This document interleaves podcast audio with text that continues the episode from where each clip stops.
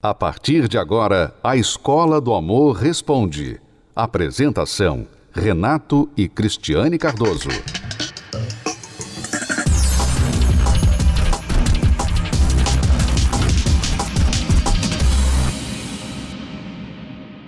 Vamos agora responder perguntas dos nossos alunos.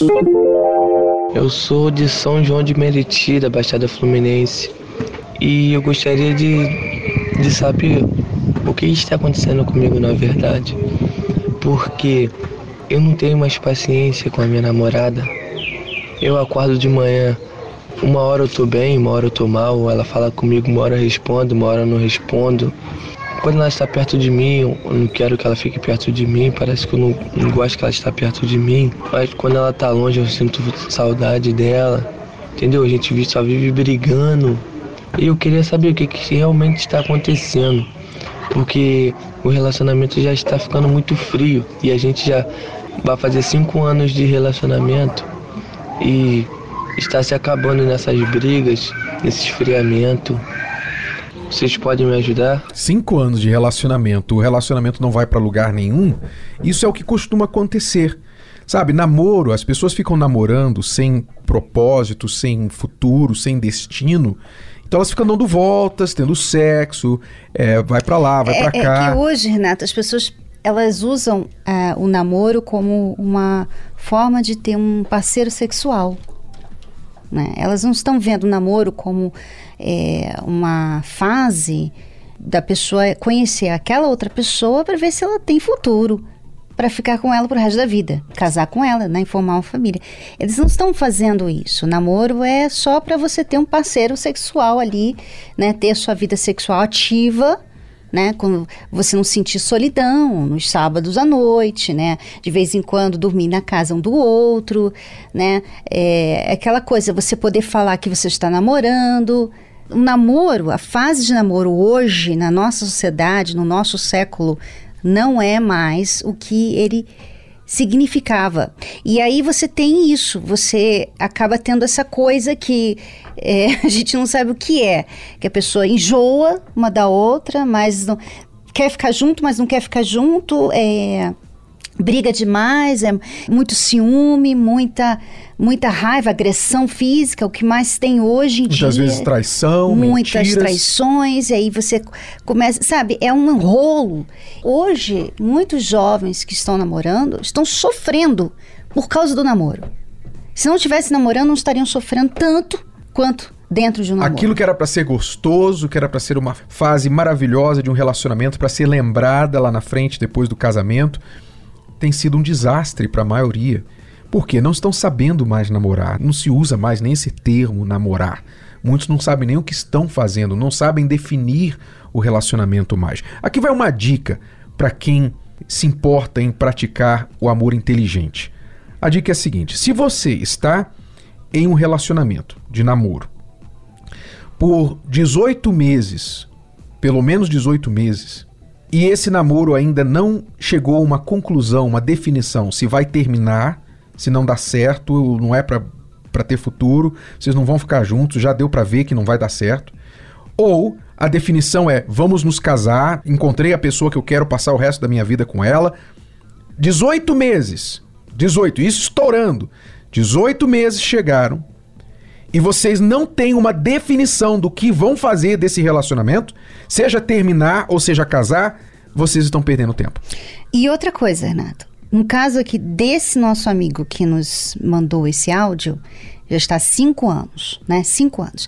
E a pessoa pensa assim, poxa, mas se eu tivesse casado, teria sido pior, porque aos cinco anos de relacionamento, nós estaríamos desse jeito. Só que não. Só que não. Porque seria uma outra, vocês estariam numa outra situação. Uma outra dinâmica. Casamento Exatamente. não é esse rolo que vocês têm por cinco anos. Não é esse rolo. Então, e não só isso, mas cinco anos, eu gosto de enfatizar, por mais desesperador que pareça para quem esteja vivendo nessa situação, eu gosto de enfatizar. Não são cinco anos que vocês estão perdendo da vida um do outro, são dez.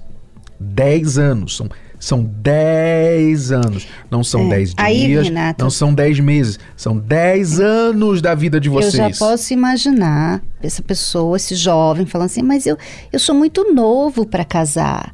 Eu ainda não tenho um emprego fixo, eu ainda estou na faculdade, eu ainda estou no- na escola, né? não tenho nem para onde ir se eu me casar.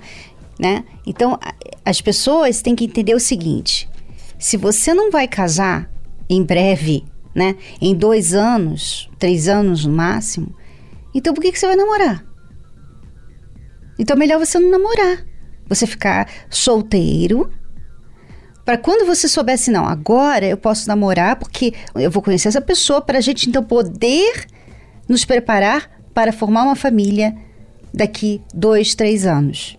Então aí sim você está fazendo a coisa certa. O problema é que a, a maioria das pessoas. Começa a namorar com 12 anos hoje em dia. Não, mas a questão é: muitos que dizem que não estou preparado para casar, então é, eu não quero me casar logo.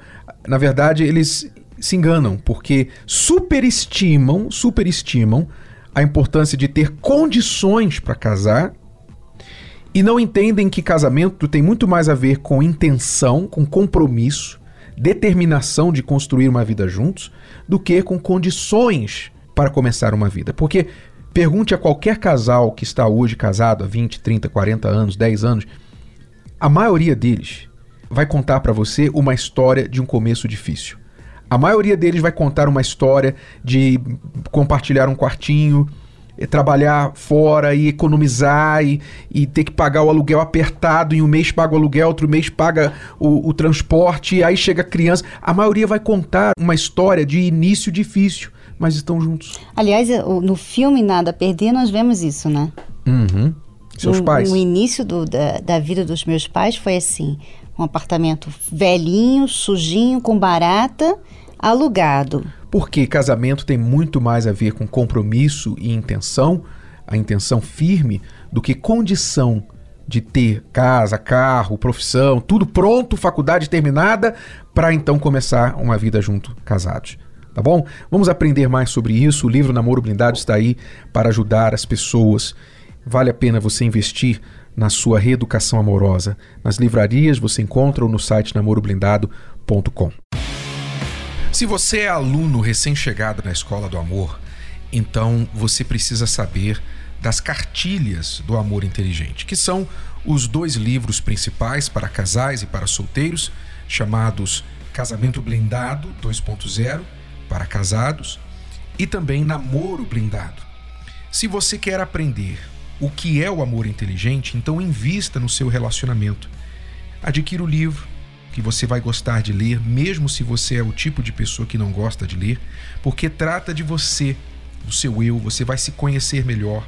Você que está em um relacionamento vai conhecer o parceiro melhor, entender a cabeça do homem, você mulher. E você, homem, vai entender a cabeça da sua mulher, por incrível que pareça. Sim, você vai conseguir entender, mas precisa investir.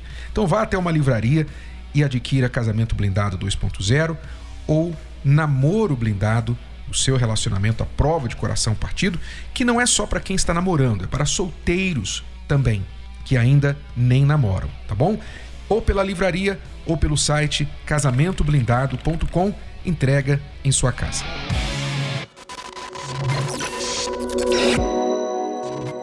Bom, nós chegamos aqui com muita confusão entre nós dois, né? A gente chegou aqui tentando se reconstruir depois de muita briga, 13 anos de casados, duas saídas de casa e muita confusão. A gente não se entendia de jeito nenhum. Eu não queria levar comigo o fardo de que eu não tentei até a última solução.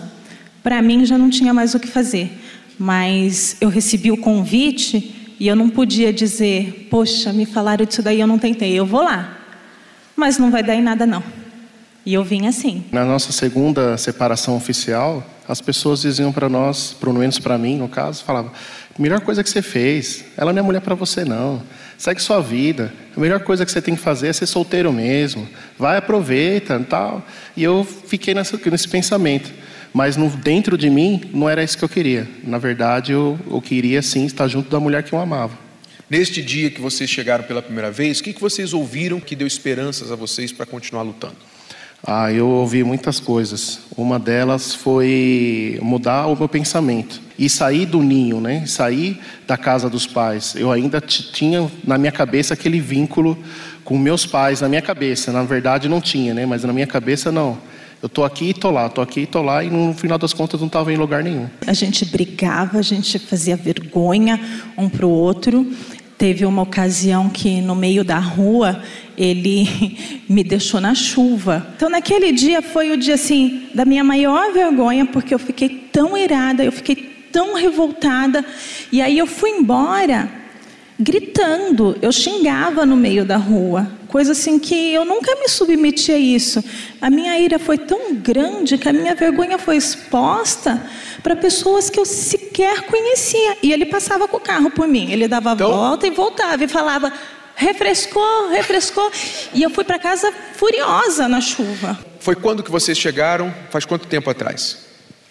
Um ano e quatro meses. Um ano e quatro meses. E quando eu vim, é, eu não acreditava em nada, eu não acreditava sequer que homem fosse gente, porque eu não era casada com gente. Gente não maltrata a gente. Então, para mim, homem não é gente, homem não sente, homem não se expressa, homem não cuida, o homem é individualista, o homem só quer saber dele mesmo, ele só quer saber ser cuidado, ele só quer saber ser atendido. Então, não é humano, não é. Até o meu cachorro é mais humano do que o meu marido. Era assim que eu pensava. Porque quando eu chegava em casa, o meu cachorro vinha abanando o rabo, vinha sorrindo, vinha querendo carinho. Agora, o meu marido eu não sabia se vinha para jantar, eu não sabia se aparecia e sequer sabia o humor que ele ia entrar em casa. Então, para mim, não era gente. E aí, quando eu cheguei aqui, comecei a ouvir tantos ensinamentos tanto mudou que é, as pessoas que eu conversava, que nem ele falou, larga, isso aí não é homem. Ele não cuida de você, ele não faz nada, ele não te ajuda. Larga, vai viver sozinha. Você é uma mulher independente, você se sustenta, você é bonita, você é inteligente, mas o seu marido não te merece. Larga, larga, larga e vai viver. Mas como que ele é hoje? Hoje? ainda bem que eu não larguei, ainda bem que eu cheguei aqui. Aproveitei bastante os ensinamentos. É, hoje é uma pessoa honrada, está sempre atento para os meus desejos, as minhas necessidades, assim como a das nossas filhas. E a mudança é visível. Hoje eu acordo, muitas vezes eu recebo mensagem assim Poxa, me ajuda, tem um caso, me ajuda. Eu, eu falo assim, mas como, né? Gente que, uhum. como eu sempre vivia de aparência, era normal aquilo para mim, eu não imaginava que todo mundo vivesse de aparência. E eu recebi uma mensagem, me ajuda. O meu marido está querendo sair de casa e eu vi o que aconteceu na sua vida. Então eu sei que pode acontecer na minha. Como foi que você fez? E o que eu digo é: beba da mesma fonte, da mesma água que eu bebi. O milagre não está em mim, está nos ensinamentos que eu recebo e é ouvir e obedecer. Eu tenho que vir, ouvir e obedecer. Acompanhe 10 razões para fazer a terapia do amor. 10. Se curar das feridas de relacionamentos passados. Aprender o amor inteligente. 8. Se preparar antes de namorar. 7. Se tornar um marido, uma esposa melhor. 6. Restaurar um casamento em crise. 5.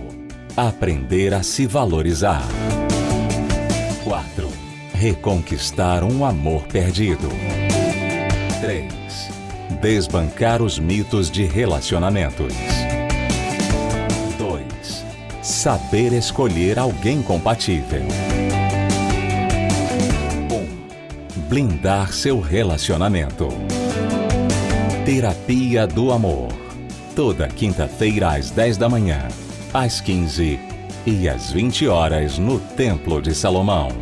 Avenida Celso Garcia, 605 Braz. Para mais locais e endereços, acesse terapia do amor.tv ou ligue para 0 operadora 11 3573 3535.